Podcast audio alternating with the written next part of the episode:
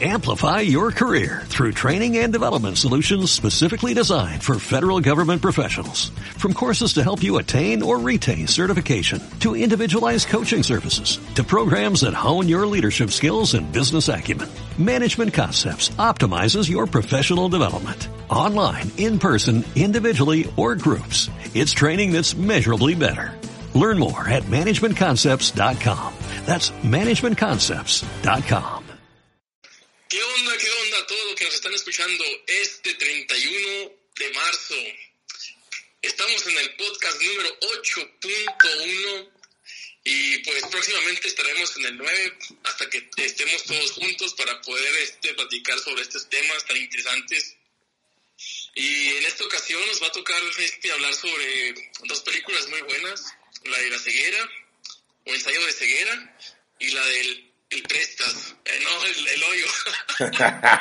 Oye, este, pues sí, como lo está diciendo aquí Kraken, ahorita por el momento estamos nada más, este, tres participantes que vienen siendo Armando, este, un servidor Willy y Kraken, por supuesto que hizo su, su presentación. Armando. No, pues aquí estamos eh, con un nuevo, con el 8.1, debido a que pues no estamos completos y pues es una una nueva reseña de películas, un tema pues de películas muy buenas, pero un tema muy cargado para los mejores temas guardarlos cuando ya estemos todos. Pero son muy buenas películas, eh, espero que les divierta el podcast y pues a ver cuánto dura. Este, por lo pronto les, les, avisamos para los que están notando que el Kraken tiene una voz medio robótica, no vayan a pensar ustedes que ya lo secuestraron los aliens y estamos hablando con él por un medio de comunicación de la Vía Láctea, Vía Láctea. No, lo que pasa es que ahorita el coronavirus nos tiene encerrados en nuestras casitas y estamos, este, eh, Armando y yo sí estamos ahorita aquí en, la misma casa, pero Kraken lo tenemos a distancia en una llamada. Eh, la demás gente pues no quiso, pues todos tienen ocupaciones y les da miedo incluso a, recibir una llamada porque piensan que les va a entrar el coronavirus. No, no, pues eh, no está de más, ¿verdad? Pero eh, pues sí hay que tener sus precauciones, hay que cuidarnos sobre esta nueva epidemia que salió. Y pues, eh, como les prometimos, haremos todo lo posible por tener un nuevo podcast. Y pues, para cerrar el mes, pues, nuestro tercer podcast del mes, para que queden 333. Sí, hombre, nos, nos tardamos un poquito porque sí estuvo medio complicadón con lo de con lo del coronavirus, no crean, la gente se anda bastante paniqueada. Este, por cuestiones de trabajo, pues no pudimos juntarnos antes, incluso habíamos querido hacerlo hace, hace más tiempo, pero pues, ¿qué les parece si empezamos esto para empezar a darle forma? Así rapidito les comentaba ahorita Kraken que es sobre dos películas, específicamente que quisimos escoger por cómo están ahorita pasando la situación en el mundo. Una que es la del hoyo, que ahorita, eh, ayer estaba en el top 1 en Netflix, hoy amaneció en el top 2. Este, una muy buena película desde mi punto de vista, ahorita ya entraremos a fondo sobre ella. La otra es la de Ceguera, que también les comentaron ahorita que es basada en un libro de José Saramago, que es ensayo sobre la ceguera. Muy, muy buen libro, muy buena película, le falta mucho si lo comparas con el libro, pero es muy buena película, muy recomendable. Este, y el, la razón por escoger las películas es por el caos que estamos viendo que se está generando ahorita por la pandemia que ustedes conocen, que es el COVID-19 a nivel mundial. Eh, todo este caos que se ha generado eh, alrededor de, del virus. Ah, bueno, a ver si no nos a ver si no nos elimina el video YouTube. Bueno, no creo porque somos un canal muy chico, pero esa palabra es innombrable en YouTube. Ahorita están desmonetizando y están eh, clausurando todos los videos que, que lleven esa palabra. Pero pues esperemos que nuestra falta de público nos salve esta vez y no nos lo elimine. No, no, y hay que ser claros, vamos a aclarar ese punto, no vamos a hablar sobre el virus, eh. Nosotros no venimos a darles indicaciones de cómo curarse ni cómo morirse, ni a mí me vale madre lo que ustedes hagan con su pinche vida. Nosotros ahorita queremos ver cómo se está comportando la sociedad ante el virus, Kraken. Sí, pues de hecho, para hacer hincapié ¿no? en que pues siguen las recomendaciones que están dando y, y sobre todo pues eh, tomen conciencia de ello, ¿no? De que pues no se genere pánico y que permanezcan en sus casas y pues se laven las manos, este, usen máscara y todo eso. Bueno, y este, también para hacer hincapié, pues en que vamos a hacer algunos spoilers de las películas. porque precisamente pues tenemos que hablar sobre esto que eh, pues todo desarrollo de la película para poder comprender bien el, el tema de lo que vamos a hablar. Bueno, bueno, dejando de lado al innombrable por un buen rato, eh, ¿qué les parece si empezamos con la película El Hoyo? Yo creo que ya a estas alturas, por tanto mm, publicidad que se le hizo, por tanto hype que tuvo, dudo que haya alguien que todavía no la haya visto o es muy poca las, las personas que no la hayan visto. Así que pues vamos a empezar. Eh, pues una película muy interesante, Kraken. Sí, pues como vemos en el desarrollo de la película, En el, en el, en el prólogo, en el inicio que de la película, pues nos muestra a un tipo común y corriente, así que pues él decide meterse voluntariamente a este tipo de juego o como se diría un asilo de para, para quitarte los vicios, ¿no? O para ver qué tan resistente puede ser a una, a una prueba. Entonces, eh, pues lo vemos inicialmente el vato platicando con, con una de las que, se, que es el registro y pues el vato empieza a decir que pues él quiere quitarse un vicio que tiene él que es el, el fumar. De hecho, fíjate que ahí es donde empieza la primera es el primer paradigma que tenemos que tener en cuenta cuando vemos la película. Fíjate que es muy curioso. Pasa lo mismo que con la película del Guasón. ¿eh? El Guasón, si tú la veías esperando ver una película de villanos y superhéroes, pues fail. Ya nos quedó claro. Por eso tuvo tanto hate incluso esa película. Igual pasa con El Hoyo, ¿eh? Si tú esperas ver una película de miedo, de terror, de asesinatos como comúnmente estamos acostumbrados, pues tampoco. Pero el primer paradigma que tenemos que, marcar, el primer este, supuesto, por de alguna manera llamarlo, es cómo él entra voluntariamente. Eso es importante porque nos damos cuenta después que muchos de ellos no están ahí voluntariamente. Sí, y de, hecho, eh, las forma, la forma o la razón por la que entra también es algo importante. Él dice que él entra ahí eh, para tener un título homologado, no sé Homologado. exactamente. Eh, también para dejar el vicio, o sea, ya son cosas extras, pero que lo dejen entrar ahí para conseguir un título, que pues es una forma extraña de dar un título a alguien. No, déjame, déjame, déjame decirte una cosa, la película es española. Sí. Realmente, eh, de hecho vamos a aprovechar ahorita en este momento, no sé a qué se refiere con un título homologado, pero casi estoy seguro que no tiene nada que ver con un título que te dan en la universidad. ¿eh? Yo investigué, déjenme, les leo porque la neta no, no me acuerdo muy bien. Es, también se refiere al reconocimiento con validación de los estudios realizados en una institución académica a efectos laborales sin la obtención del título o diploma correspondiente que sirva para su culminación en otra institución. Es como cuando, cuando te dan un doctorado honoris causa, una mamá así. Eh, sí, pues a lo mejor puede ser que el vato iba a presentar una investigación o una tesis sobre este, este experimento social que están haciendo, ¿no? Por eso se decide hacer voluntario para entrar dentro del no, experimento. No, fíjate, fíjate que eh, mucho cuidado ahí, güey. Si te fijas, él no sabía de qué se trataba, güey. Él no sabía que se trataba de estar en diferentes niveles y que la comida iba a estar este, bajando eh, gradualmente por niveles. O sea, realmente él lo único, por lo que yo entiendo, lo único que él sabe es que va a estar encerrado, este, limitado en un espacio durante seis meses. Y que le dan permiso de entrar con un objeto, que también ese es el segundo este, paradigma que tenemos que tener en cuenta cuando hablemos ahorita de la película. Que todas las personas que entran, sea voluntariamente o por eh, razones externas, que ahorita vamos a ver, vamos a poner el ejemplo de, del señor Obvio, este, les daban chance de entrar con un objeto, lo que ellos quisieran, fíjate, no sé qué limitantes tenían, pero era por lo pronto lo que tú quisieras. A mí, a mí me dejó con una, una muy, muy, muy gran duda esa película desde el inicio. ¿Dónde podré conseguir el Samurai 3000? Digo, estaría así o no, digo.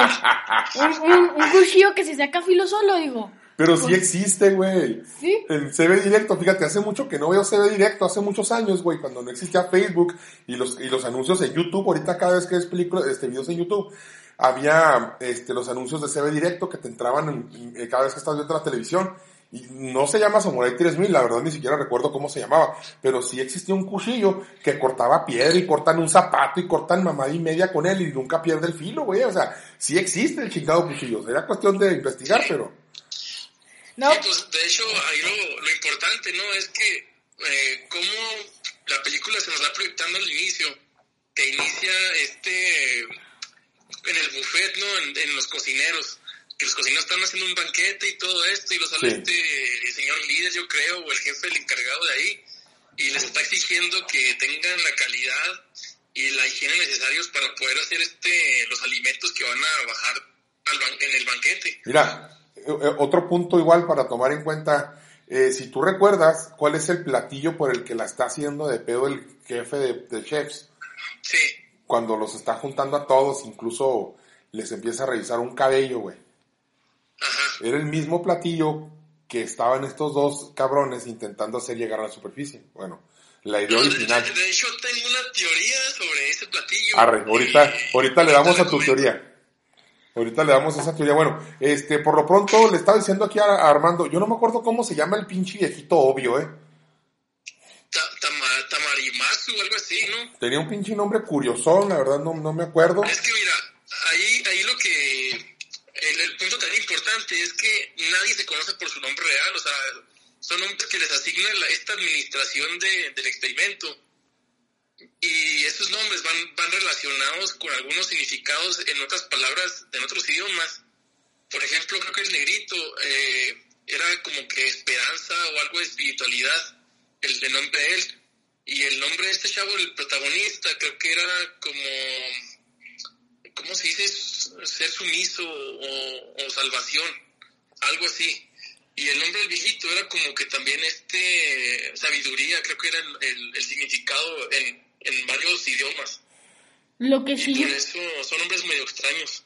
Lo que sí yo me fijé, y bueno, también el objeto que llevaba cada quien era dependiendo su cordura que tenía, porque por ejemplo, eh, ya cuando llegan a los pisos más bajos, abajo del 250, se topan con un vato que trae una katana pero de ahí para arriba eh, se toman con gente un poquito más cuerda que trae objetos más comunes. Por ejemplo, él como no sabía lo que iba realmente, escogió un libro para pasar el tiempo.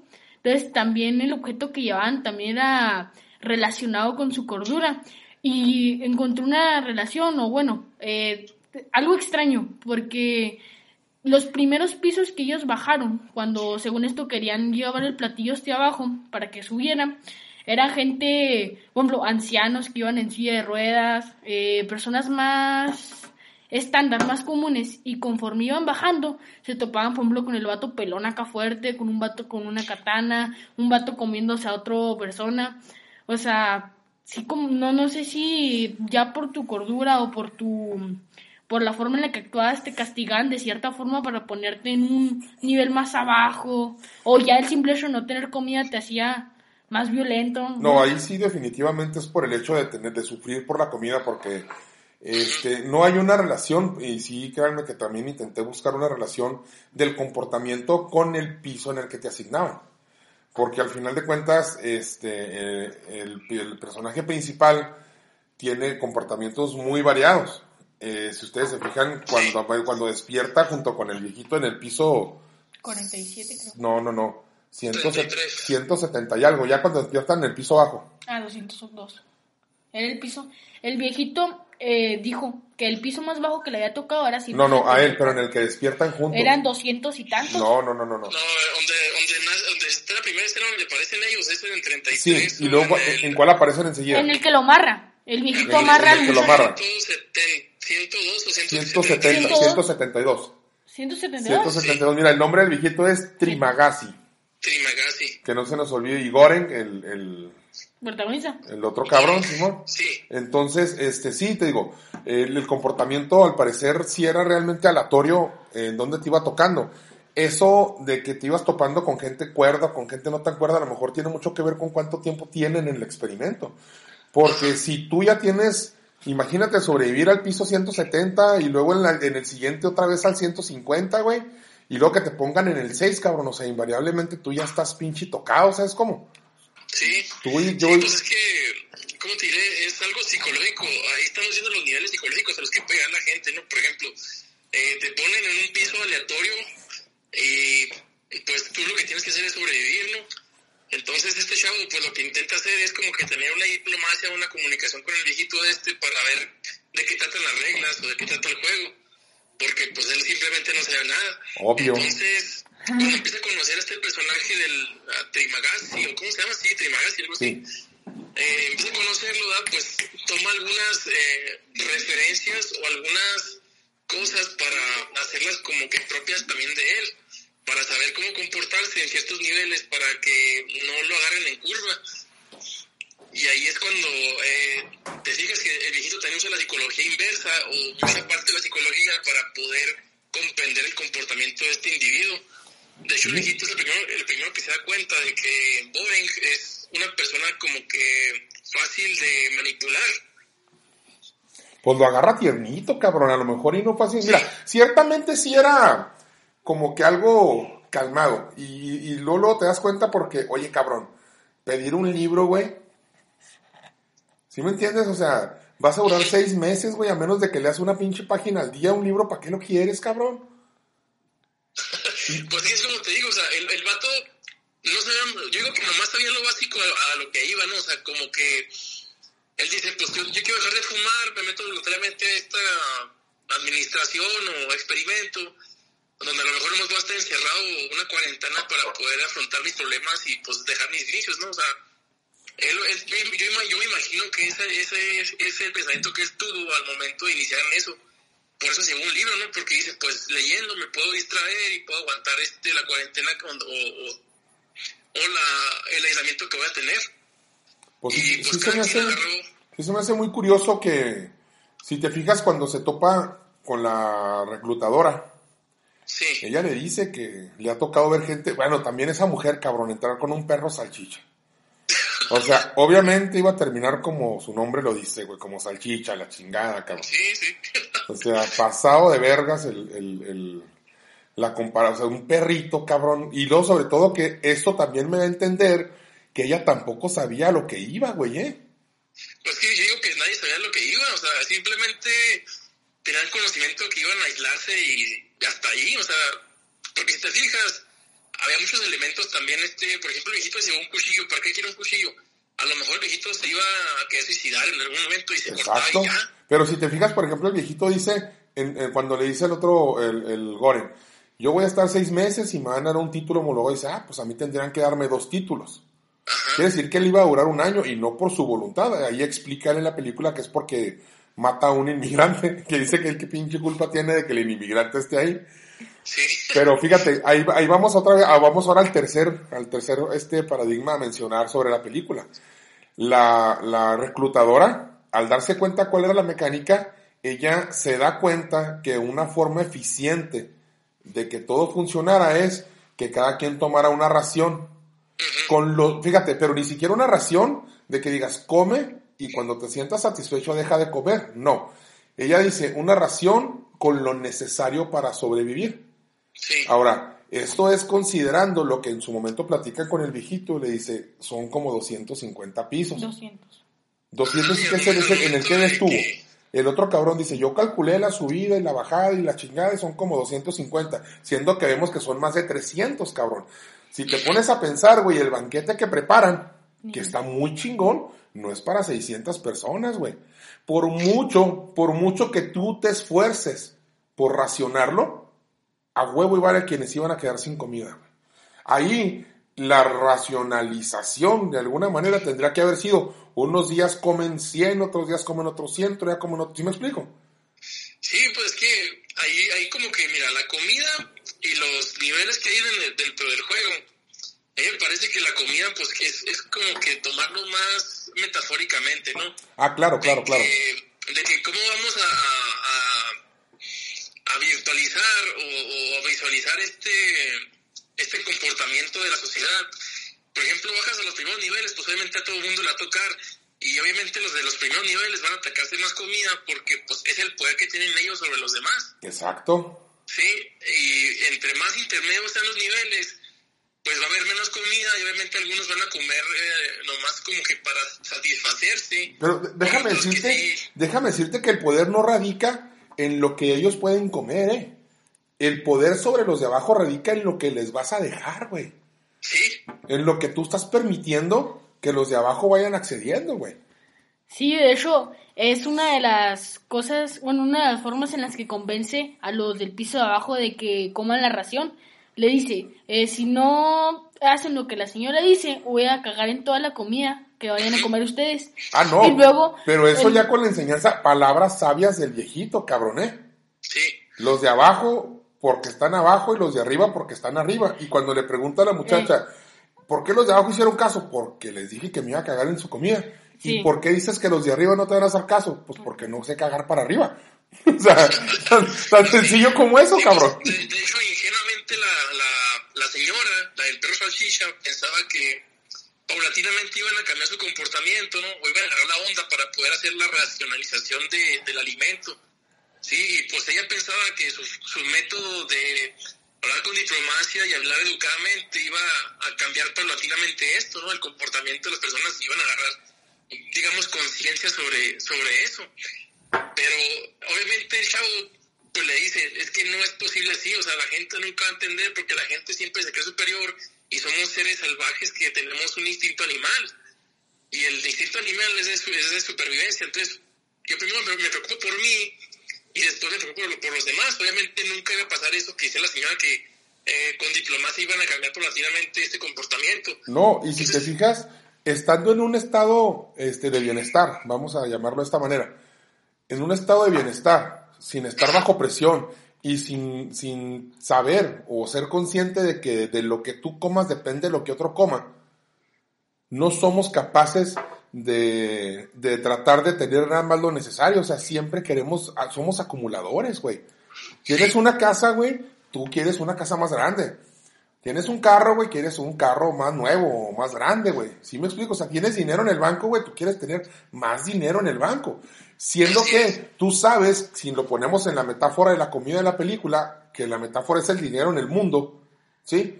El dinero que hay en el mundo es el dinero que hay, o sea, ese dinero no se no aumenta ni se modifica, o sea, es lo que hay. Y cada quien agarra, y en lugar de agarrar nada más lo necesario para llevar una vida este, digna, pues agarras todo lo que puedes y eventualmente va a llegar a puntos en los que ya no llega ni madre y no te queda más que matar para sobrevivir. Que al final de cuentas es también una de las partes que, que nos enseñan en la película, que aunque tú no tengas una predisposición nata para ser un asesino, cuando los instintos te llevan a ese punto con tal de sobrevivir, cualquiera de nosotros somos capaces de matar en, en una situación de ese tipo.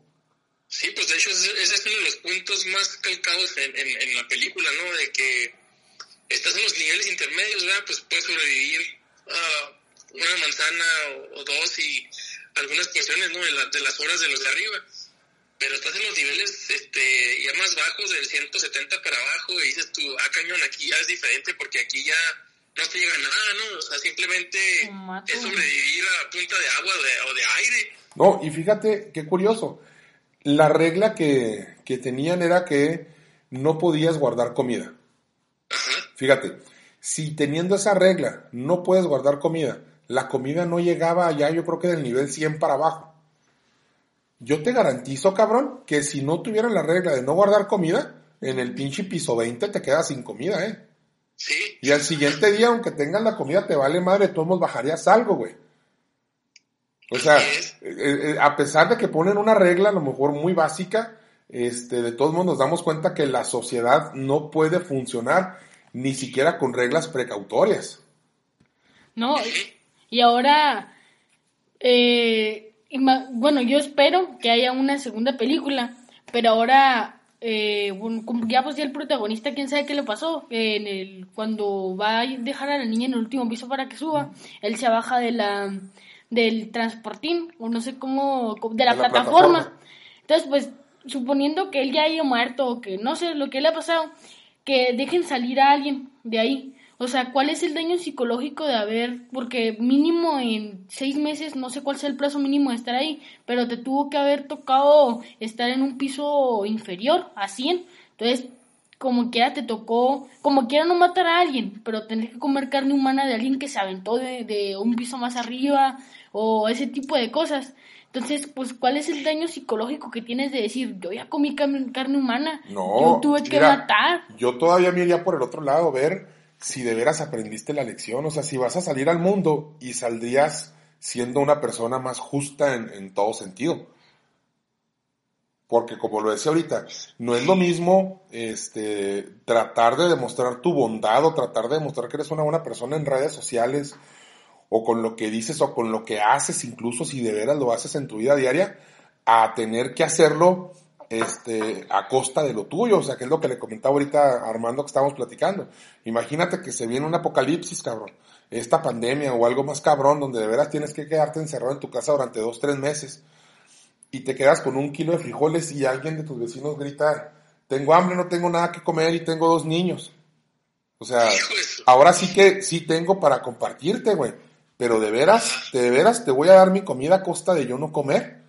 ¿Sí me entiendes? O sea, cuando es el principio de la pandemia, cuando tienes mucho, cuando tienes tu alacena llena, pues a lo mejor y no te cuesta nada compartir algo.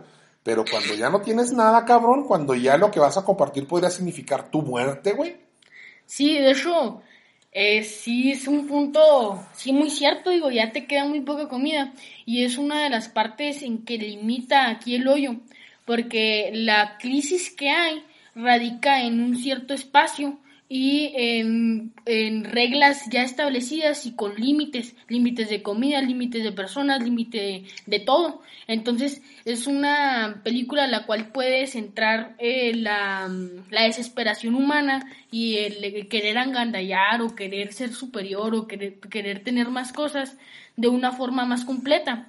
Cuando empecemos a hablar de la ceguera, en ese momento es donde se nos van a ir las cosas de proporciones.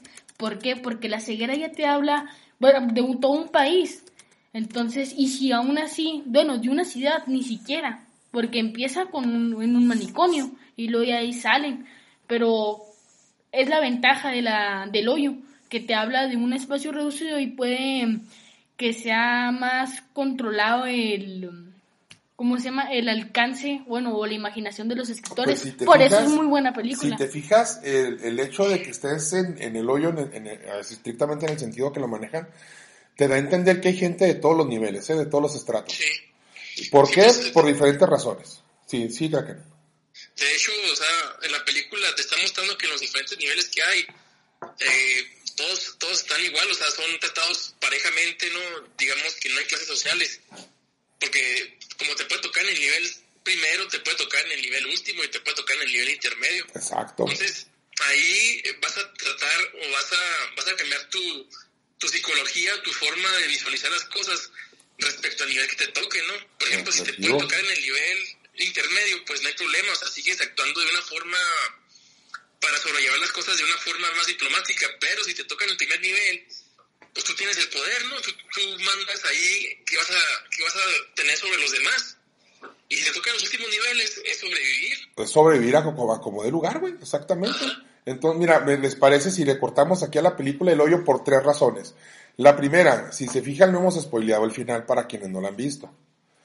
No quiero discutir el final porque la verdad está muy, muy cabrón, está muy sugestivo.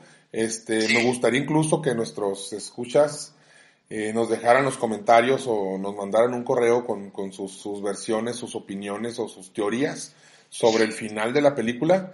Este, y la más importante de todas, para no quemar la película más a fondo, para no quitarle ese chistecito, que yo creo que ahorita lo que hemos platicado es lo generalizado de la película.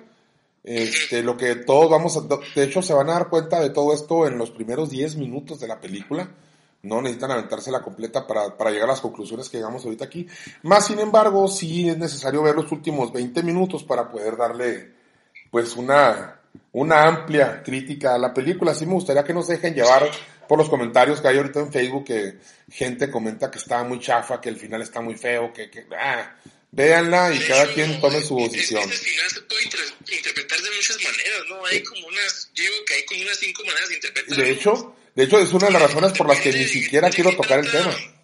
Depende de qué tanta mente abierta tenga, o sea, de qué tan abierta tengas la mente, de qué tan espiritual seas y de qué tan consciente seas de, de, tu entorno. Exacto. O el entorno que te pueda rodear en esos momentos. No, y de qué te haya tocado pasar a ti en tu vida, güey, porque eventualmente tu interpretación va a estar basada en tu experiencia y ahora sí que cada quien habla como le fue en la feria, güey.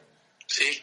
Entonces, este, ¿les parece si le paramos ahorita? Ahorita retomamos en, términos generales la película, no pasa nada. Pero, ¿qué les parece si a partir de este momento empezamos a hablar de siguiente película que es La Ceguera?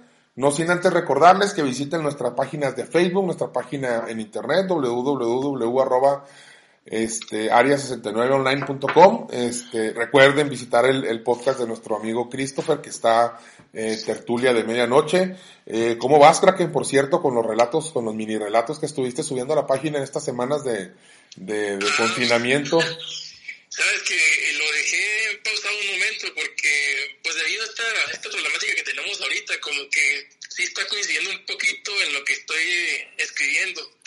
Sí, sí me fijé lo, lo escribí en el 2008, ¿verdad? Pero si te fijas, todo lo que estoy narrando en, el, en, el, en los audios muy, muy similar a lo que está pasando en, estos, en esta actualidad. Oye, fíjate que todavía hace tres meses, este, a mí no me pasaba por la mente que estuviéramos cerca de tener un apocalipsis en nuestras manos.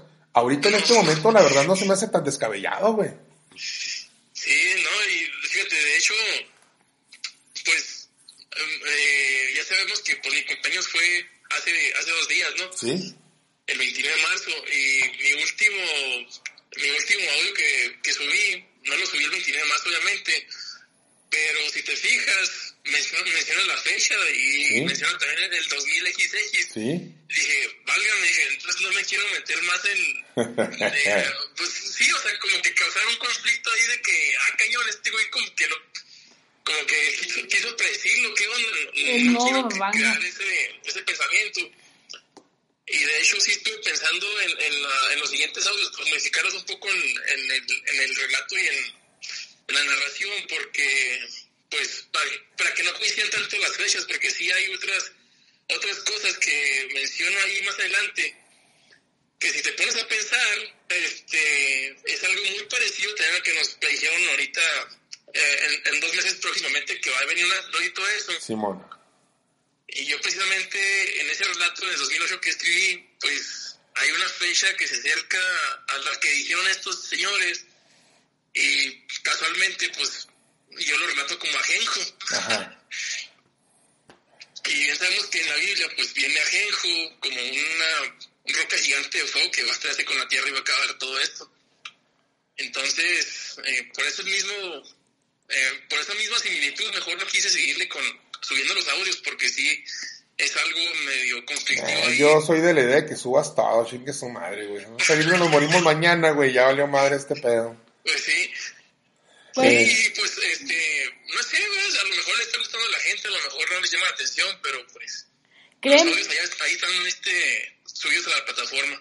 créeme que si estás dando un, por así decirlo, mm, pues no, no estás hablando del innombrable, pero de todas maneras le estás dando referencias, la gente lo va a querer ver. El hate no va a faltar, hubo muchos youtubers que, por ejemplo, uno de ellos, no sé el nombre, la verdad, eh, cumple el año en estas fechas y se disfrazó de, del innombrable y recibió mucho hate, pero eso sí, recibió muchas visitas. Entonces puedes tomar, toda publicidad es buena. Entonces, sí, eso, eso efectivamente pues. No, no, pendejo, no. La frase es, todo es publicidad, buena o mala. bueno, Sí. exacto. Entonces, de que vas a tener visitas, probablemente sí. O sea, por ejemplo, si dices que, que una de las fechas que diste está muy cerca de lo que, de lo que está pasando y las siguientes también, vas a tener muchas visitas, pero el hate no va a faltar. Tenlo es, por ya, es- seguro. ya es cuestión tuya de, de qué tanto te quieras adent- adentrar el tema.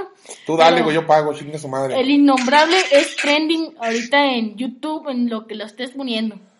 Oye, este, también aprovechando este, el audio de, de tertulia de medianoche de, de HP Lovecraft del Gato Negro, buenísimo, eh, cambió completamente el estilo de, de ambientación que traía en los anteriores.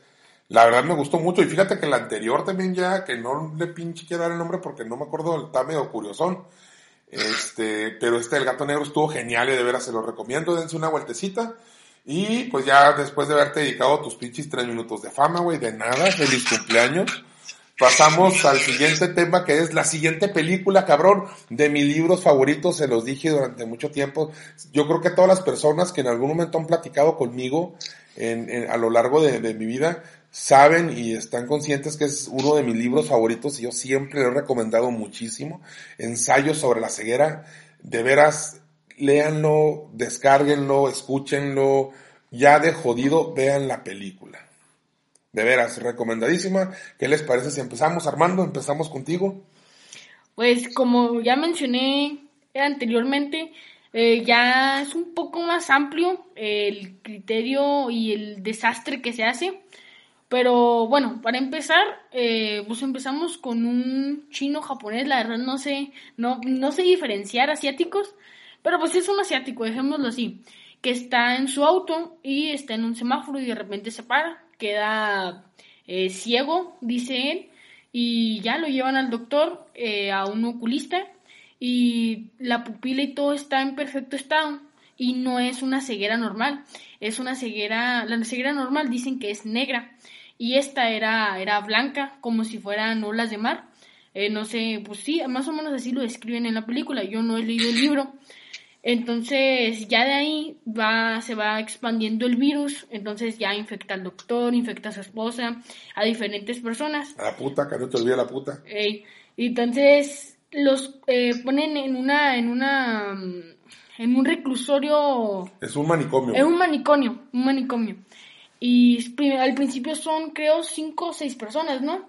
Y sí, les dan comida y es uno de los puntos en los que estamos platicando que es un punto muy importante en la película, que la primera ración de comida que les dan están todos conviviendo lo más normal posible, pues no pueden ver y son no son ciegos de nacimiento, así que tienen dificultades, pero están todos de que mira, yo aquí tengo un yogur, yo aquí tengo un cuchillo, alguien necesita una cuchara.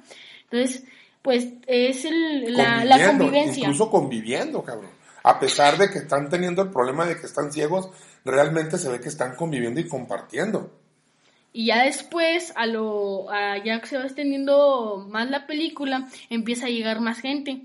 Y bueno, hay un punto que no, no resalté. El, la esposa del doctor, el cual atendió al asiático, el primer infectado, está, es inmune o, bueno, Sí, podríamos decir que es inmune al... Mm, no, bueno, pues. por lo pronto ya no está ciega. Bueno, por lo pronto no está ciega y está haciendo lo posible para ayudarlos, pero pues estamos conscientes de estar cuidando a seis personas, a de repente estar cuidando 20 y de repente tener que estar cuidando a 60 personas, creo, y después no sé cuántas No, ya, ya, ya eran, un, eran como, no, no, ni siquiera acuerdo cuántos, este, cuántas secciones eran.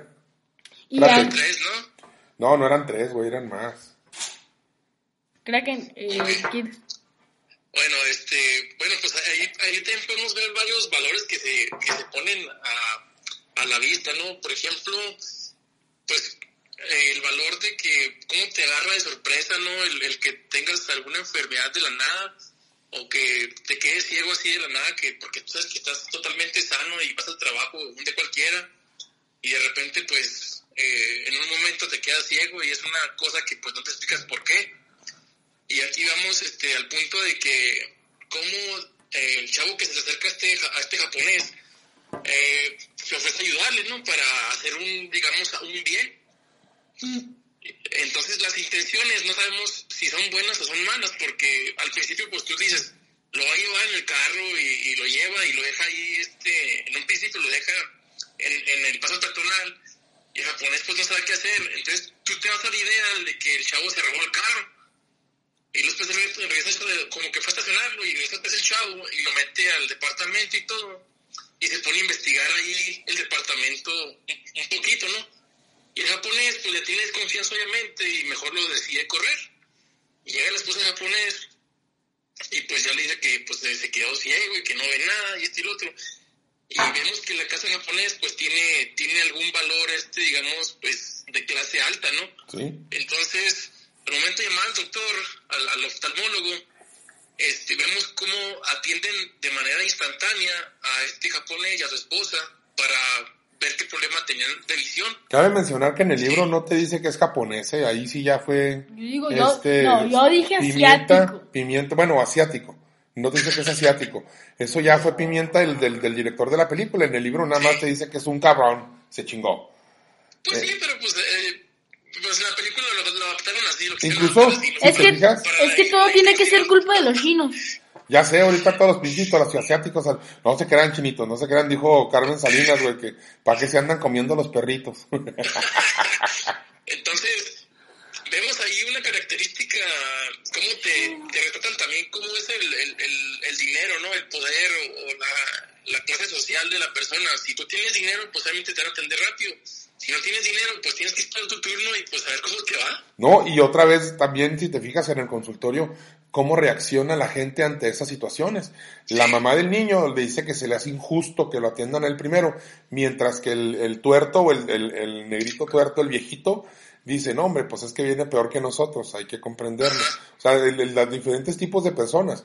Y otra cosa que quería mencionar, no sé si se fijan, cuando están hablando de los que quieren tomar el poder, el que se declara rey, que por cierto es Gael García, este, oye, le estaba diciendo a Willy que yo no, yo no sabía que era Hulk, y el que salía en esa película, güey. Bueno, Mark Ruffalo, güey. Yo no sabía, cabrón. Este. Con la voz de Goku. ya sé, güey, no. Eh, el, el, Gael García que se declara rey, güey, y que empieza a querer manipular a la gente y querer hacer, pues, su santa voluntad. Cuando están hablando de él, le dice un cabrón, yo no voy a hacer lo que ese negro diga. Y dice el otro güey, ¿y cómo sabes que es negro? Se tiene que serlo. Se le escucha en la voz. Fíjate cómo, este... Sí, es que todo, o sea, todo influye. Ya traes tú tu pinche, tu, tu, tu, sí, o sea, tus, tus pinches, tus perversiones de que no, si es malo, es malvado y está, es negro. Sobre todo en Estados Unidos, ¿eh? Porque déjame decirte que aquí en México no pasamos por eso porque, pues, no mames, el 80% somos negros, güey, así que, fine. No, pero sí somos algo de, de xenófobos y clasistas eh, respecto a, a, los chilangos. Ah, no, pero no somos racistas, güey, no, no, xenófobos a lo mejor así, clasistas, tenlo por seguro, pero no, no, no racistas, güey. Salvo, sí, cierto, salvo a los chilangos, esos güeyes sí. No te creas, chiquitín, si estás subiendo el podcast, no te creas, chiquitín, si te quieren, Chihuahua, chiquitín. No vas a negar que nosotros sí, sí, sí hemos, sido un poco discriminativos en ese aspecto de que, pues... ¿Lo dices por el pinche esclavo que tenemos de mascota? No, güey, por supuesto que no. No, me niego. Me niego a, que me digas... Yo ya le regalé un calcetín para que se liberara incluso a mi Charlie. ¡Mi Charlie! ¡Mi Charlie! ¿Cómo está mi Charlie? Oye, fíjate, este... Ciertamente, ¿verdad? Los espacios tienen mucho que ver, influyen mucho. Primero que nada porque vemos cómo se comportan en un manicomio, en un espacio cerrado, en un espacio limitado, cierta cantidad de personas con cierta cantidad de víveres, ¿sí? Y tú podrías pensar, de hecho, eh, conforme vas avanzando en el libro, me llegó a pasar por la mente de, no mames, y cuando esto se ponga a nivel mundial, pues no creo que, que, que vaya a pasar lo mismo que está pasando en el manicomio. Vas sin embargo, cuando salen del manicomio, cuando se enfrentan a la ciudad y, y, todavía con el problema te das cuenta que estamos en las mismas, cabrones. Aún teniendo toda la ciudad a tu disposición o teniendo nada más un espacio como el manicomio, fíjate cómo las tiendas, la gente está entrando a, a, agarrar la comida y a comérsela y peleándose por ella y la chingada, siendo que si lo más lógico o lo más eficiente, vaya, de alguna manera, sería que te organizaras y las cosas hicieran con cierto orden, que en este caso, tanto la esposa del doctor como el doctor intentaron hacerlo. Al igual que como lo intentó la, la, la, recluta en la película del hoyo. Al igual y como a lo mejor lo intentaron otros tantos a lo largo de lo que llevó el experimento del hoyo, güey. Pero te das cuenta que por más que quieras tú ayudar, o por más que quieras tú imponer cierto orden, este, la masa te va a superar, güey. La cantidad, la gente, la sociedad en sí te va a superar, cabrón. Y el instinto va a sobreponerse a la lógica, güey. No, y de hecho hay, algo muy este, contrastante, ¿no? Eh, por ejemplo, pues sabemos que un doctor eh, y la esposa del doctor, digamos que pues son, son una clase alta, ¿no? Por así decirlo, por, por el nivel de estudios que tienen y el trabajo que tiene cada uno, me imagino. Y vemos que la doctora, bueno, la esposa del doctor es, es inmune a esta epidemia o a este virus o esta ceguera, por así decirlo. Y a, ahí vi como que algo medio especial. Yo digo que la doctora era, bueno, la esposa del doctor era una persona de corazón bueno, muy noble, con una espiritualidad un poco más elevada a la de los demás. Porque ella, si te fijas al principio, que le está cocinando y todo esto al doctor, no le pone mucha atención a lo que está platicando el doctor de la enfermedad nueva y todo esto pero lo trata bien, o sea, lo trata de la mejor condición que puede tratarse una esposa, ¿sí? Sin desinterés y se queda con él hasta el final. De hecho, Entonces, es, es, es, importante, fíjate que de hecho lo platicamos ahorita Armando y yo. Ella eventualmente e, era, era posiblemente de toda la película, o en el caso del libro, este, la persona con más sensatez y con sí. más bondad. Porque Sí, incluso, incluso, güey, los papás del niño, cabrón, lo dejaron solo, güey, al niño. O sea, si Dios no quiera llegar a pasar algo similar, yo creo que yo jamás dejaría uno de mis hijos solo, güey. No, no, pues ¿Sí no. me entiendes, güey? O sea, oye, pues que me, pero me lo tengo que llevar. Está bien, güey, me voy con él. Así, fíjate, ella siendo la esposa, decide irse con él y decir que está ciega con tal de irse con él. Este, ahora imagínate como papá o como mamá, cabrón. Pues de, de hecho, ahí es un punto importante a recalcar, porque fíjate, e- ese valor tan importante que es la moralidad de cada persona, ¿no? O sea, ella finge estar ciega o tener esa, esa enfermedad para poder atender a su esposo y para poder acompañarlo a ver cómo, cómo va a pasar la situación, ¿no? O sea, a ver cómo supera esa situación que está pasando él. Incluso- también, Incluso déjame decirte que la puta tenía mejor corazón y era más bondadosa, sí, siendo una puta que no denigro su trabajo, ni mucho menos, pero sabemos que tienen de alguna manera una moral pues un poco más flexible que el resto de nosotros por el tipo de trabajo, insisto. Entonces ella, dentro de, si- es- exceptuando lo que hacía para sobrevivir, este, tenía eh, muy buen corazón, cabrón, porque también quería ayudar y también estaba haciendo la parte que le correspondía, si te fijas, niño. cuida al niño, igual que el esposo, o sea, este, Sí. insisto, le, le falta mucho del libro, eh, en, en- en la película no tocan cuando se van a buscar la casa de la, de la, de la muchacha, vaya a buscar a sus papás. Y luego van y buscan la casa de los, de los otros señores, de los que ahorita son asiáticos. Este, y, todo eso se abarca en el libro. Aquí en la película se fueron directamente a la casa del doctor y la, y la esposa, y ahí es donde ya le dan el remate a la, a la película. Armando, no es muy serio. No, y luego creo yo, bueno, desde mi punto de vista, que el pánico que se generó en la película es también debido a la enfermedad. Porque hemos quedado, hemos quedado, yo creo que sí, en acuerdo, que la, por ejemplo, la oscuridad es algo que nos pone muy nerviosos a nosotros como los humanos, por no saber qué hay. Entonces también al quedarte ciego, siendo que tú estás acostumbrado a ver, o al menos a mi punto de vista es uno del de, yo preferiría quedarme sin un brazo o mudo que sin mi vista no sé por qué o al menos en mi punto de vista es algo muy importante para mí o sea no me gustaría ir camina, caminar y no saber qué hay enfrente de mí no saber si, si hay una persona con un cuchillo si hay un demente si si es mi mamá no no sé no me Le dijiste es verte a algo- tu mamá, pendejo. eh, Sí está, pero digo, no, no, no, no, este, este, no. Pero, o sea, es algo muy, no sé si a mí solamente o a muchas personas también les pase. Y aún más eh, la histeria colectiva de... Él empezó a, empujar a una, como que sí, como quiera, como no supimos cómo empezó el supermercado, no sabemos qué, que, que es, cuáles fueron los acontecimientos, como quiera alguien empezó a, a suministrar y una persona, con una sola persona que haya empujado a alguien, ya valió todo. Ya todo, todos los alimentos se fueron al piso, se empezaron a golpear. Entonces, la histeria colectiva también es un punto muy grande y el no poder ver y el, el pensar que eres indefenso también es otro. Entonces, no sé si a alguien más le pasa lo mismo con la vista que a mí, pero yo siento que es uno de los, eh, no sé, de mis... Más ¿Cómo grandes decirlo? miedos. Sí, mis grandes miedos. Sí, de hecho yo creo que en general a todos preferiríamos perder casi cualquier cosa que quedarte ciego, cabrón. Sí está medio complicado. Sí, Sobre todo en una sociedad en la que, mira, güey, las ciudades ni siquiera están diseñadas para ciegos. La gente no tiene la conciencia para, para cuidar los espacios y para, para procurar que los ciegos tengan, este, estén cuidados y protegidos, cabrón. O sea, definitivamente nos vale madre, güey, gente que se estaciona arriba de las banquetas sin pensar que a lo mejor por ahí va a pasar un ciego, ya no pudo pasar entre tu camioneta y la pared y pues va a tener que arriesgarse, cabrón, a rodearlo, a que un güey lo atropelle, ¿sí me entiendes? O sea, no estamos preparados como sociedad a quedarnos ciegos, güey, eh, Sí, definitivamente. pues que más, más bien no tenemos la cultura de ver los unos por los otros, ¿no? O sea, no tenemos conciencia sobre qué dificultades puede pasar una persona con discapacidades este, a una persona pues de con todo su cuerpo normal, ¿no? O que no tenga enfermedades o una Más discapacidad. bien. Fíjate, le decía Armando, güey, está bien cabrón porque hablando de los estratos sociales, invariablemente en el nivel económico en el que te encuentres, invariablemente de tus estudios, invariablemente de tu bondad, invariablemente de todo. Si tú empiezas a quedarte ciego de la nada, ¿sí? obviamente, ¿verdad? pues tu primera reacción de tu pareja o de tu, de tu hermano, de cualquier familia es llevarte al doctor. Pero en cuanto empiezas a ver que todas las personas que tuvieron contacto contigo se están quedando ciegas y con los mismos síntomas, cabrón, este, ahí sí ya para que veas, se pone la gente con miedo y, empiezan a, a, aislarlos, güey. Y los aíslan, le decía ahorita Armando, imagínate, este, qué chingón sería, güey, que bueno, no sería chingón, ¿verdad? Pero no pasarías, de hecho, de que yo tengo lana que me encierren en un, en un, en un hospital donde voy a estar cuidado y chingue su madre los que se queden ciegos, pues que me cuiden.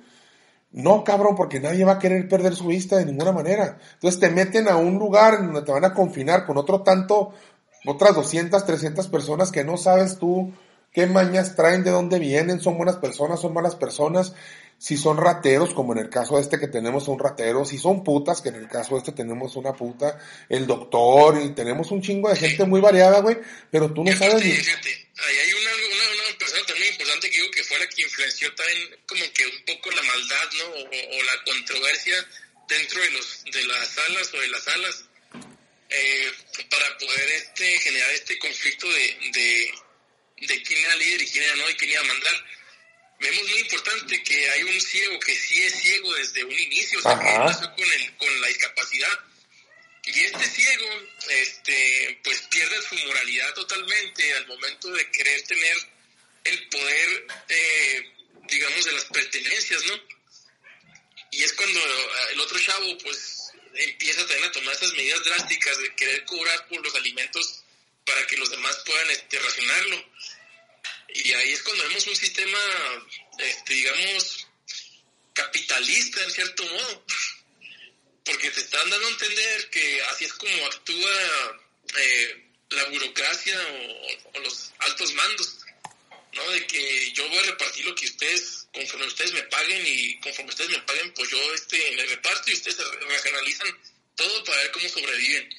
Y es lo mismo que se dio en la película. No, y de hecho, si te fijas, llega un punto en el que se quedan sin dinero, sin joyas, sin nada para, para, para pagar. Y, y en, este, en ese punto, dicen, a mí no me importa, cabrón, no tienes para pagar, no comes. Y ya llegan al punto drástico de, de exigirles que, que las mujeres del, del, del, sector vayan para que las puedan usar estos cabrones y de, de, alguna manera pagarse. Pero fíjate, es a lo que vamos. Estamos viendo, y ya ha pasado en muchas ocasiones, que los productos, ciertos productos, elevan su precio por alguna razón. Y la gente no los puede comprar. Y los productores o, o, los, este, los distribuidores prefieren que el producto se eche a perder y se pierda antes que regalarlo, cabrón. O sea, llegamos a ver en una ocasión que tuvieron que estar tirando litros y litros de leche cuando la subieron de precio y se, y, pues no, no, la gente no la compraba, o sea, se les empezó a quedar, güey. Empezamos a ver cuando se echaron a perder cosechas enteras de maíz y de manzana, güey. Incluso en una ocasión pasó con el limón, donde dices tú, cabrón, o sea, de todo el mundo no me la van a comprar, güey. Sí subió el precio, Simón, le voy a subir el precio, pero va a llegar un punto en el que ya nadie me lo va a pagar porque no hay dinero. Y en ese punto es donde como sociedad o de la forma más razonable posible deberías llegar a decir, ¿sabes qué, güey? Pues de que se echa a perder, pues vamos a, regalarlo. Y no lo hacemos. Y no lo hacemos, güey, porque perderías ese poder que tienes. En ese momento, si tú lo hicieras en ese momento, perderías todo tu poder, güey. Porque la gente diría, pues entonces ya no le voy a comprar nada para que todo lo regale. Entonces, de alguna manera sabemos, güey, que se autoajusta el sistema. Se autoajusta y, y también está medio complicado llegar al punto de decir, este, pues vamos a regalarle a los más pobres y luego de repente los pobres ya tienen la comida asegurada y los que no son tan pobres de todos tenemos que chingarle para comer y vas a decir, ah, chingo, pues mejor dejo de trabajar para yo también estar en la clase más, más baja para que me regalen. O sea, al final de cuentas el sistema tiene que autoprotegerse con ciertas reglas, que es lo que hablábamos ahorita en la película del hoyo, güey, como sociedad, vaya. Sí, de hecho, es que de hecho no hay ningún sistema político, un sistema eh, neutral que pueda abastecer a toda una sociedad, ¿no? O sea, por las diferencias, eh, digamos, intelectuales, pensamientos, psicología y, valores. De hecho, a mí esto metafóricamente, lo de la ceguera, se me hace como que quiso poner ahí una, una pantalla para que tú te des cuenta de que cuando no tienes tu vista pierdes todo sentido, ¿no? O sea, pierdes tus valores, pierdes la noción del tiempo, la noción de, de, de, la clase social, de los estratos, como tú dices. porque ahí simplemente eres un ciego junto con más ciegos y no, no sabes ni cómo son. De hecho, déjame decirte que una de las premisas en el libro es que todos están en el mismo nivel, todos son ciegos, bueno, salvo la esposa del doctor. Pero en una pandemia o en un apocalipsis este, más normal, pues no todos tenemos las mismas condiciones, no todos estamos al mismo nivel, güey. O sea, ahí yo creo que fue más bien para tratar de delimitar y no tener que, entrar en más detalle con el comportamiento de la sociedad. O sea, sí definitivamente lo dejó en algo como que muy estándar, igual que en el hoyo, güey. Todos bajo la misma regla. Igual aquí. Todos son ciegos, cabrón. De ahí partimos. Ricos, pobres, a lo que te dediques, todos son ciegos y de ahí partimos para ver cómo te vas a comportar con, de acuerdo a tu, a tu, a tu enfermedad, de acuerdo a tus, a tus ganas de vivir o a, a, tu poca moral de decir lo que yo quiero hacer o lo que quiero sacrificar o lo que me vale madre si los demás sacrifican, porque tengo el poder o porque quiero, simplemente nomás por, por la necesidad de sentirte que estás por encima de los demás, güey, porque muchas veces no es tanto por el hecho de decir, muchas personas no, no tienen el poder porque les guste en sí tener el poder, simplemente decir, estoy por encima de ti se chingó. Sí. ¿Sí me entiendes? Y, volvemos a lo mismo, güey, o sea, el, el querer acumular, güey, el querer acumular algo que eventualmente no te va a servir.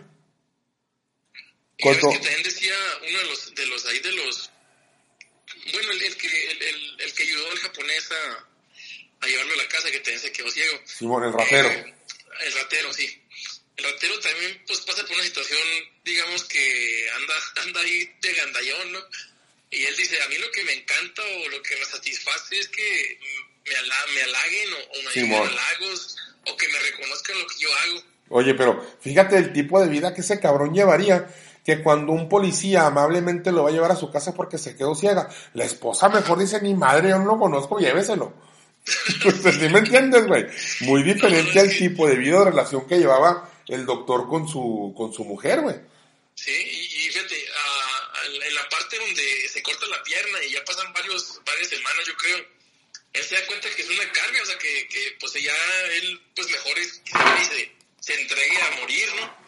Y es cuando sale, se sale del asilo y, y pues va acá al patio y ahí es cuando lo, pues lo ejecutan los soldados. Donde lo Por lo mismo de que los soldados, como estaban sanos, no quieren contagiarse o no quieren infectarse de, de, de esta ceguera, ¿no? Y, y, pues lo matan instantáneamente.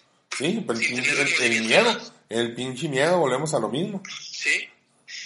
Entonces, eh, considerando todo esto eh, que estamos hablando, eh, yo digo que es lo mismo que está pasando ahorita en la actualidad, ¿no? De que, por ejemplo, la gente se paniquea, van a demostrar su poder este socioeconómico, digamos, a comprar papel a lo güey.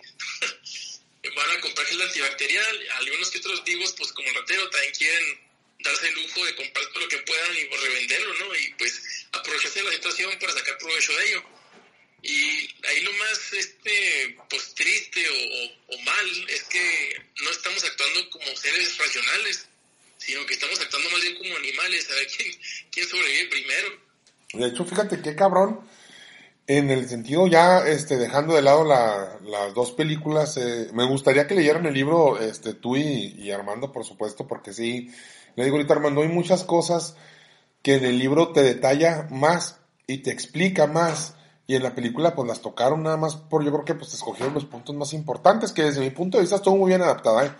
pero sí hay muchas cosas que te maneja en el libro que te, te ya dices tú, ah, va, pues por esto, ah, ok, va, pues por esto, ah, sí, tienes razón, era la mejor opción. De una u otra manera, entonces sí me gustaría que leyeran el libro para, para que pudieran, este, a lo mejor y después hacemos uno más corto dedicado a, a las partes que nos faltaron del libro. Y ya dejando de lado el libro y entrando un poquito ya en lo que era, lo que es ahorita la actualidad, la realidad del, del innombrable de, de Carlos Salinas de Gortari. No, ese güey no vale madre. Oye, este, el peje retor, pinche retorciéndose en su tumba. Ah, no, no, se ha muerto tampoco ese güey. Fíjate, cabrón, lo que comentábamos. Estás viendo tú que ahorita como se encuentran las cosas con este virus, te recomiendan, una de las recomendaciones de la Secretaría de Salud a nivel mundial es usa gel antibacterial. Y lo primero que hace la gente, güey, es abarrotarse en las tiendas y escasear el gel antibacterial. Y los que encuentran o tienen la habilidad o vieron a bien crearlo en su casa, empiezan a venderlo a precios carísimos, cabrón. O sea, ya ni siquiera pensando en, güey, pues lo voy a vender de un precio. Si quiero ganarle algo, un precio más o menos justo para yo obtener un, un, una ganancia por, por mi esfuerzo, por haberme tomado la molestia de comprar los ingredientes y de crearlo. Pero, güey, se pasaron de lanza, o sea, gente vendiendo en 100 pesos un bote de gel antibacterial que normalmente te cuesta 30, 35 pesos, cabrón. Sí. Papel, güey, o sea, yo sigo sin entender, como dicen muchos de los memes en, en las redes sociales, güey, sí, cabrón, pues si te va a dar gripa, no te vas a dar diarrea, güey. Tristemente, fíjate, aquí en México, aquí en México, bueno, a- al menos en nuestra localidad, no pasó que el papel escaseara, porque hay, muchas tiendas, Walmart se quedó sin papel, Sam se quedó sin papel, por supuesto, las tiendas a las que va la gente con un poquito más de poder adquisitivo, Soriana jamás se quedó sin papel, al super jamás se quedó sin papel. Las farmacias Guadalajara, ojalá y nos patrocinen algo esos cabrón, que sea un rollo de papel, un botecito de gel, ahí les encargo a Soriana, Walmart y a Sam de la farmacia de Guadalajara. Este, ellas nunca se quedaron sin papel, cabrón. Sea, aquí no hubo desabasto de papel. Yo no sé si en las ciudades grandes, Chihuahua, México, Guadalajara, pero lo que sí sé, porque tengo un primo que está en, en, en Estados Unidos, saludos a Alma y a Diego si, si acaso nos llegan a escuchar, ellos están en, en California. Y, y manda un video, este, mi primo, y dice, cabrón, si alguien por alguna razón se encuentra una tienda donde todavía quede papel higiénico, ahí les encargo que me compren o me digan dónde para ir a comprar. Porque, pues no tenemos, y yo, ah, cabrón, o sea, de plano, de plano ya no hay, y empiezo a ver notas ya relacionadas en Estados Unidos específicamente, y de veras, cabrón, o sea, se, se acabó el papel en muchas tiendas, que, o sea, hubo estados que se quedaron completamente sin papel, güey. No, y fíjate que ahí, ahí lo más impactante es este. Pues sí, sabemos que somos un país tercer mundo, ¿verdad? No, güey, en serio. Que hay mucho, mucho. No, Digamos, hombre, no lo sabía. Qué hay impactante una, noticia. hay una distancia algo, algo, digamos, muy visible o muy notoria de que pobres y ricos y, y clase media. Sí, claro, muy, muy notable la división. Entonces, más bien somos ricos y pobres, ¿no? Los que en la división, porque ya, ya ni siquiera los de clase media existíamos, yo creo. No, ya ahorita está muy marcado que o tienes lana o estás simplemente, güey. Mira, me decía una vez un cabrón, ¿y cómo determinas quién chingado es rico y quién es pobre? Le digo, está pelada, güey. Si tú te tienes que despertar todos los días para chingarle, eres pobre, güey. Si tú te puedes dar el pinche lujo de decir, ¿sabes qué, güey? Puedo durar todo un mes sin ir a trabajar y mi economía no se afecta, pues eres rico, cabrón. Sí. Así de pelada, güey. O sea, está, muy marcado el pedo que ahorita puedes tener una casa muy chida, puedes tener un carro muy chido, puedes llevar una vida muy chida, pero si te tienes que levantar todos los días a chingarle, mi rey, déjame decirte que estás en los pobres, eh. Clase media pobre, si así lo quieres ver, si no te quieres sentir tan, tan jodido, pues eres clase media pobre, güey, así de sencillo, cabrón. Ya dependiendo de tu, tu pinche nivel de estudios o la suerte que hayas tenido o el trabajo o lo que es tu- tus habilidades, pues a lo mejor y tienes más este nivel económico, tienes más poder adquisitivo, vamos a nombrarlo de esta manera, que otras personas, pero ricos, pues déjame decirte que solamente, yo insisto, es solamente aquellos que tienen su vida hecha sin tener que mover un dedo. Y de paso, se pueden dar el lujo de irse a jugar golf un día, ir a jugar tenis otro día, ir a nadar otro día, y ir a aventarse un mes en Europa y regresar con el coronavirus para que todos los jodidos nos muramos en México. No, perdón, perdón, perdón. Y ya ves como decían también ahí de el, un punto. También ahí sí medio radical, de que, pues sí, esta, enfermedad solo iba, era, era de la clase alta, ¿no? Porque andaban viajando y, todo este rollo de que el coronavirus no les pegaba a los, a los fifís o a los riquillos. Pues en cierto modo sí, porque pues hemos visto que aquí en México a lo mejor no tenemos tantos casos, a lo mejor no tenemos tantos casos también porque no hay el dinero suficiente para podernos hacer la prueba. No, no, mira, eh, no quiero entrar en esa discusión sobre lo del coronavirus porque la verdad, mira, está muy pelada, güey. A lo mejor y puedes ocultar cuántos infectados tienes porque no les estás haciendo las pruebas. Lo que no vas a poder ocultar es que tengas 3.000, 4.000 muertos en una semana, güey. ¿eh? Como lo está teniendo Estados Unidos, como lo tuvo Italia, como lo tuvo Francia, como lo tuvo España. Ahorita el que está ahorita en, en- en la punta de la, la lengua de todos es Estados Unidos porque ya superó la cantidad de contagiados que tuvo China, que tuvo Francia, que tuvieron todos. Los muertos todavía no. Los muertos todavía Oye, estamos... eso sí me impresionó sobremanera porque dije, pues, ¿cómo puede ser posible? O sea, si pues sí, este señor es muy estricto con ese sentido, ¿no? De que se Mira, todo y así. Hubo muchas cosas que, que se hicieron mal en Estados Unidos, güey. La verdad. Y lo que yo les comentaba en un, este, hace dos días platicando con unos amigos. Es muy fácil, güey. Ve el total de tu población. ¿Qué porcentaje puede y tiene el dinero para viajar fuera del país? Dependiendo del porcentaje de tu población que puede ir al extranjero, va a ser el porcentaje en, en el que va a aumentar exponencialmente los, los infectados. México, güey, a pesar de que tenemos gente con lana, el porcentaje es bajísimo, güey.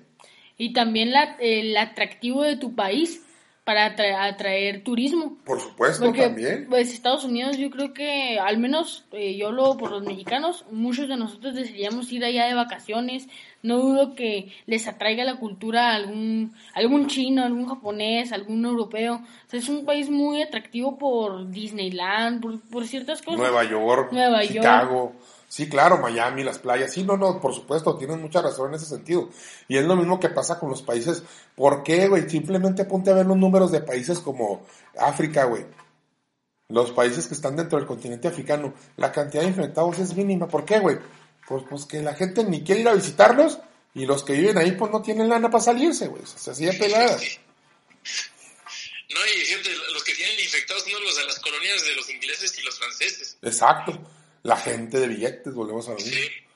Y pues fíjate, eh, ojalá que aquí en México no se ponga tan feo, ¿verdad? No sé, no sé si esté funcionando las medidas que está tomando este señor o no esté funcionando, pero o por nuestra clase social, o porque también tenemos el, el, el ¿cómo se dice? Somos la mezcla mestiza, ¿no? De, de varias culturas. Ah, yo digo que es porque comíamos tierra de morritos, güey. Y ya ves que también sacaron algo ahí muy, muy representativo, ¿no? De que los que tienen tal tipo de sangre, pues son este casi inmunes a El O positivo.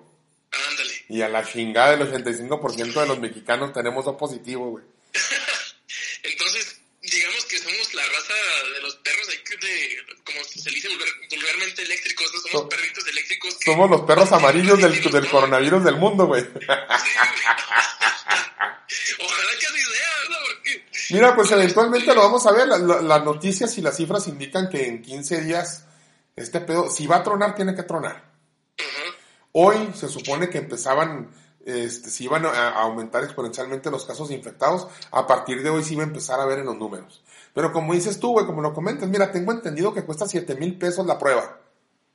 No mames, imagínate cuánta lana tienes que tener para estar haciendo una prueba a toda la bola de cabrones que vayan y se acerquen con síntomas. Güey, de entrada sabemos que no somos Francia, no somos Estados Unidos, güey, no somos Italia, güey. No tenemos tanto varo para estar haciendo pruebas a diestra y siniestra, güey. Pues sí. De hecho, bueno, a mí uno, algo que me sorprendió bastante fue la cultura o la forma en la que tomó el mexicano la, la cuarentena.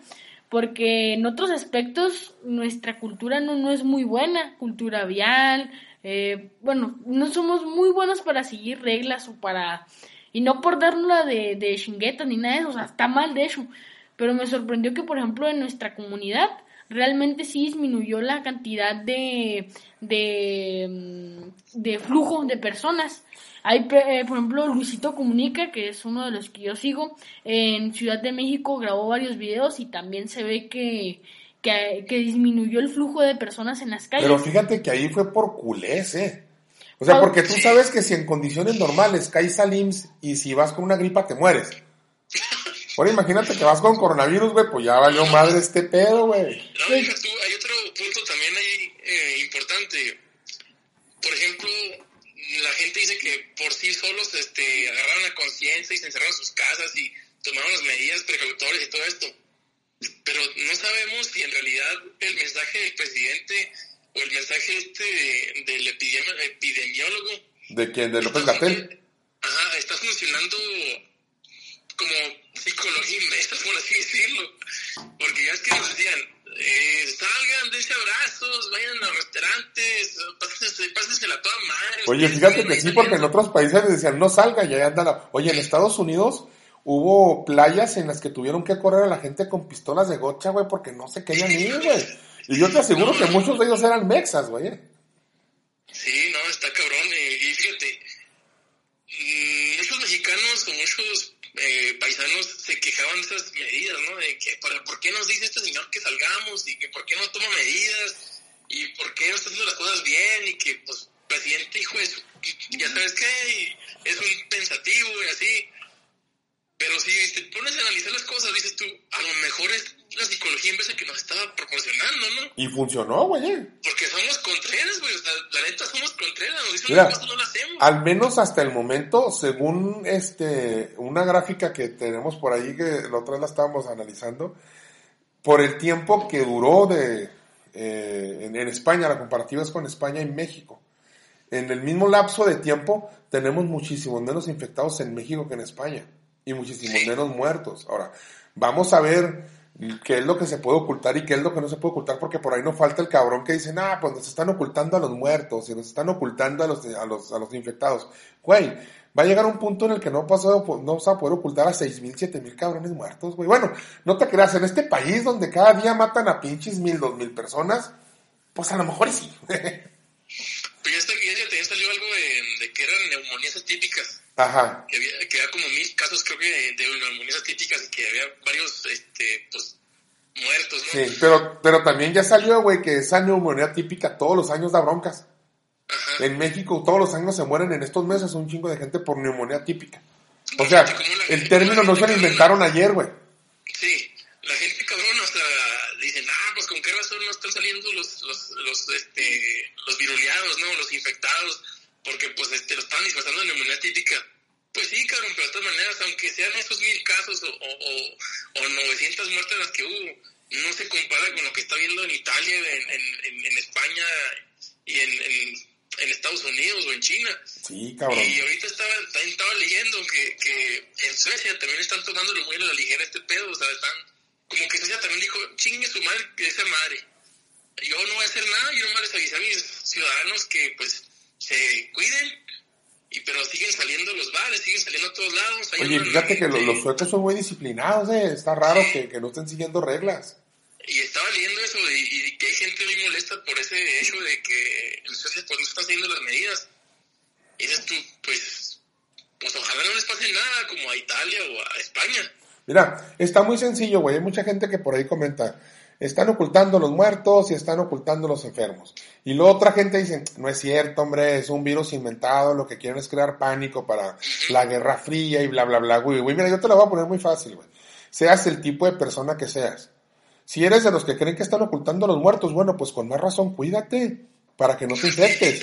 Y si eres de los que crees que esto es infectado, cabrón. O sea, de veras, yo prefiero cuidarme y que me digan exagerado y que la libré a decir, chingada madre, mira, por no cuidarme terminé infectado. Entonces, por sí o por no, ahorita hay que cuidarnos, hay que cuidar a nuestra familia, hay que cuidar a nuestros hijos, este, hay que cuidarlo con la gente con la que convivimos, si tienen síntomas, si no tienen síntomas. A mí me pareció, fíjate, hubo gente que se quejó en las medidas que tomó nuestro presidente localmente en nuestro municipio para, para proteger de alguna manera el ingreso o la salida de, de personas de la ciudad. A mucha gente le pareció exagerado, a mí me pareció genial, cabrón, la medida. Sí, pues es que es pensar en, la, en el bien de la ciudadanía, digamos, local. Porque, pues, de repente te toca que llegan gringos o que llegan gente de, otras, de otros países a, a este humilde pueblo, como muchos pensarán, a pinche pueblo feo. Pues aún así tenemos visitas de otros países. O viene la gente de Chihuahua, o viene la gente del Paso, que es a donde, a, a Estados Unidos, a donde más comúnmente viaja la gente de aquí de, de- de Parral. Eh, vienes de regreso y, y no hay ningún pinche... eh, de en todo el trayecto, güey, yo creo que salvo cuando vas entrando a Parral donde te están revisando si traes unos síntomas, güey. Pero en todo el trayecto, güey, pues te la... Mira, yo por ejemplo el viernes atravesé casi todo el estado de Durango en el trabajo y el único lugar donde nos estaban vigilando era aquí en Parral, güey. El resto de los de Durango le valió madre, güey. No, pues sí está, está, está medio mal esta situación, ¿verdad? Bueno, pues el caso es que ahorita se trataba de ver cómo la sociedad se degrada ante una situación bajo presión. Estar bajo presión cuando depende de tu vida, ya vimos, fíjate, las películas nos han enseñado a lo largo del tiempo de que como sociedad nos servimos. Y tristemente, tristemente lo estamos viendo ahorita en la realidad. Fíjate, eh. fíjate lo que te voy a decir, cabrón. Fíjense, fíjense todos, todos escuchen este, esta, esta pequeña reflexión. Si esto está pasando con un virus que nada más tiene el 4% de mortalidad, imagínate el día que se nos venga algo de veras grave, güey. No. Imagínate el día que se nos venga algo, algo cabrón, güey, algo fuerte, algo que traiga el 30, 40% de mortandad. Imagínate, güey, si con un 4% nos andamos volviendo locos porque no valemos madre, porque no sabemos seguir reglas. Imagínate algo más cabrón, güey. Se extingue a la chingada la humanidad. Oye, hablando de extinguirse la humanidad, ¿qué te parece los señores que se pusieron a hacer gárgaras con pinol y cloralex, güey? No, es que hay mucha desinformación y mucha ignorancia, la verdad, y pues también, o sea, las redes sociales es, una, es un cúmulo de fake news. Tristemente, sí. Oye, ¿no les ha hablado a David y a, Luis y a Charlie, güey? A lo mejor ellos eran los que están tomando cloro, güey, es que están remecos.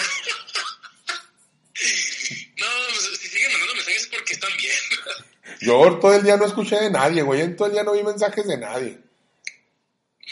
Hay que hablarles. Mañana me voy a una vuelta con el David, a lo mejor era el que estaba haciendo gárgaras con cloro, güey. Es que sí está medio parbolito el güey. No, sí, no, y fíjate, hay otra teoría bien cabrona que sí me dio mucha risa porque dices, hijo de su madre, la gente lo que se inventa, ¿no?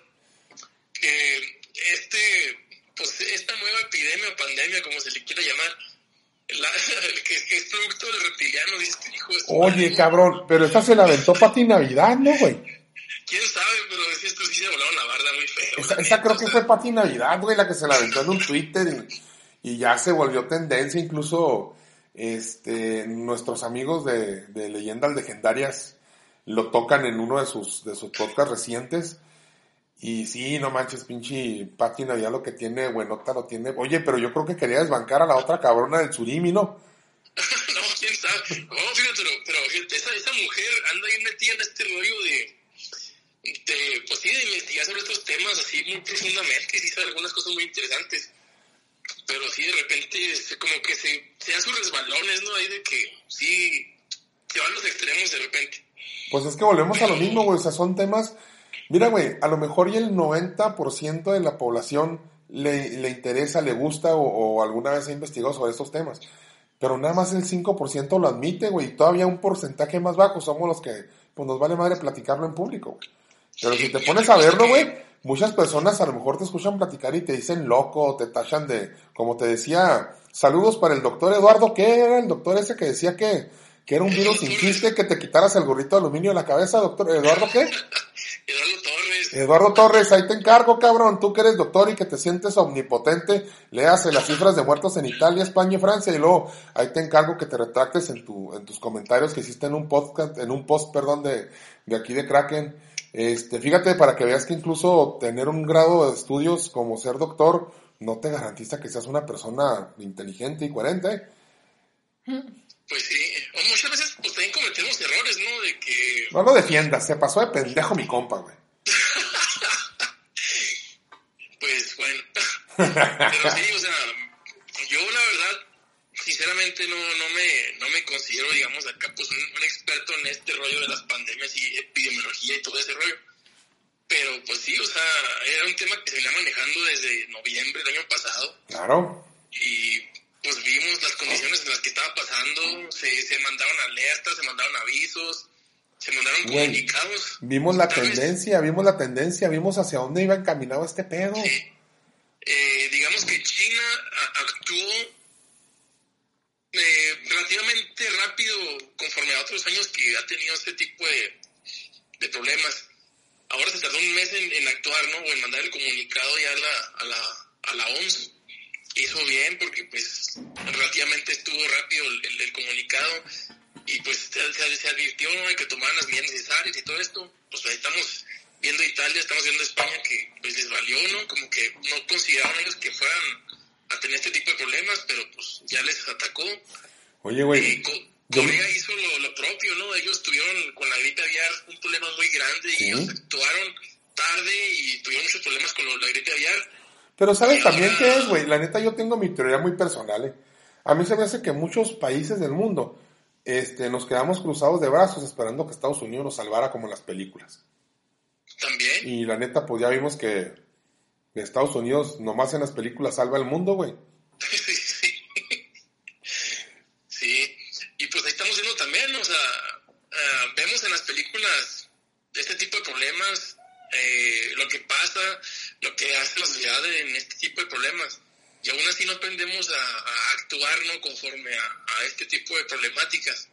Oye, que eh, históricamente... Con, con unidad, actuar este rápido, eh, tomar sus medidas, ¿no? Históricamente no es la única que hemos tenido y por como se ven las cosas, pues posiblemente va a ser de aquí en adelante algo muy común eh, este tipo de enfermedades a nivel mundial. Esperemos que, que aprendamos de nuestros errores, esperemos que no, que no sea, que no, que no vaya más porque eh, manejan porcentajes. A mí se me hace muy estúpido, sinceramente, cuando dicen, pues es que nada más el 4% se está muriendo, 4.2% creo que va este, el porcentaje de, de- de mortalidad. Cabrón, vamos a ponerle números reales. Estamos hablando que ya se murieron, este, ¿qué? ¿Cuántos chinos fueron? 3.800. Y luego ya llevamos en, en, en- Italia fueron ya 6.000. Estados Unidos ya lleva casi 3.000. O sea, no vamos a verlo como un 4%, cabrón. Estamos hablando que en un país se murieron por una tontería, por una gripa que pudo haberse evitado lavándose las manos, no teniendo contacto con el extranjero, paralizando los aeropuertos, que la gente no saliera, que no lo tomaran como vacaciones. Hubiéramos evitado que esas 3.000, 4.000 personas murieran, cabrón. No, O sea, aparte, pues, es que- no hay que verlo, no hay que verlo como que, ah, pues nomás el 4% se murió. No, cabrón. O sea, no es un 4%, son personas, güey. Hubo gente que por culpa de un inconsciente que en lugar de tomar en cuenta la, la cuarentena se fue de vacaciones y, y no le avisó a nadie que se sentía mal, oye, como el baboso este que dio positivo que andaba en el Pal Norte aquí en México. Eso todavía no empieza, todavía no pasa el, el tiempo para que empiecen a dar positivos los que infectó, pero te aseguro que nos va a costar muy caro, cabrón, eso. No, fíjate, también leí que en Chihuahua hubo un infectado que también lo estuvo ocultando, este, también varios, no, no se puso en cuarentena ni se, ni se, este, le importó, no, él anduvo como si nada, y lo metieron al hospital y dijeron que le iban a meter a la cárcel por, pues, este, por, por Sí. revisar que andaba con ese, Sí, con ese, Sí vi esa parte de que si salía, pues, este, se curaba o se alivianaba, posiblemente iba a tener que entrar cuatro años a la cárcel por haber sí. ocultado la información. Pero bueno, mira, o sea, No, es, es gente inconsciente, es gente que lo toma a la ligera, es gente que no tiene responsabilidad con la sociedad, o pues simplemente dicen, pues a mí me vale madre, no, esto no existe. Y ahí estamos viendo las consecuencias, ¿no? De que, pues, hay muchos inocentes que están muriendo, hay mucha gente que, pues, este, aunque, aunque sigan los protocolos y las medidas, pues infectó lamentablemente, y hay otra gente, pues, que lo ocultó. Y ahí tenemos estas, estas consecuencias que, pues, lamentablemente pues es triste, ¿no? Es triste ver a gente inocente muriendo por esta situación. oye, cabrón, imagínate en este, en este tipo de, de pandemias, específicamente en esta que estamos viendo en la actualidad, donde lo que ibas a aportar para salvar al mundo era quedarte en tu casa. Lo que ibas a aportar para salvar al mundo era no hacer nada y la cagamos, güey. No, pues. No más, cabrón. Imagínate cuando de veras tengamos que salir a, a ser proactivos, cabrón. a- Oye, en, en todos los países, los enfermeros y los doctores partiéndose la madre, infectándose, muriéndose, y jalando sin, sin mascarillas y jalando sin insumos. Y en todos lados hubo desabasto de respiradores y la chingada. Pero no bajaron bandera ni un pelo. Aquí en México todavía no empieza lo grande y ya se están manifestando los señores. Ya la están haciendo de pedo porque no quieren jalar, güey. O sea, dices tú, no mames, cabrón. ¿Qué pedo con tu pinche juramento hipócrita? ¿O cómo era el pinche juramento ese?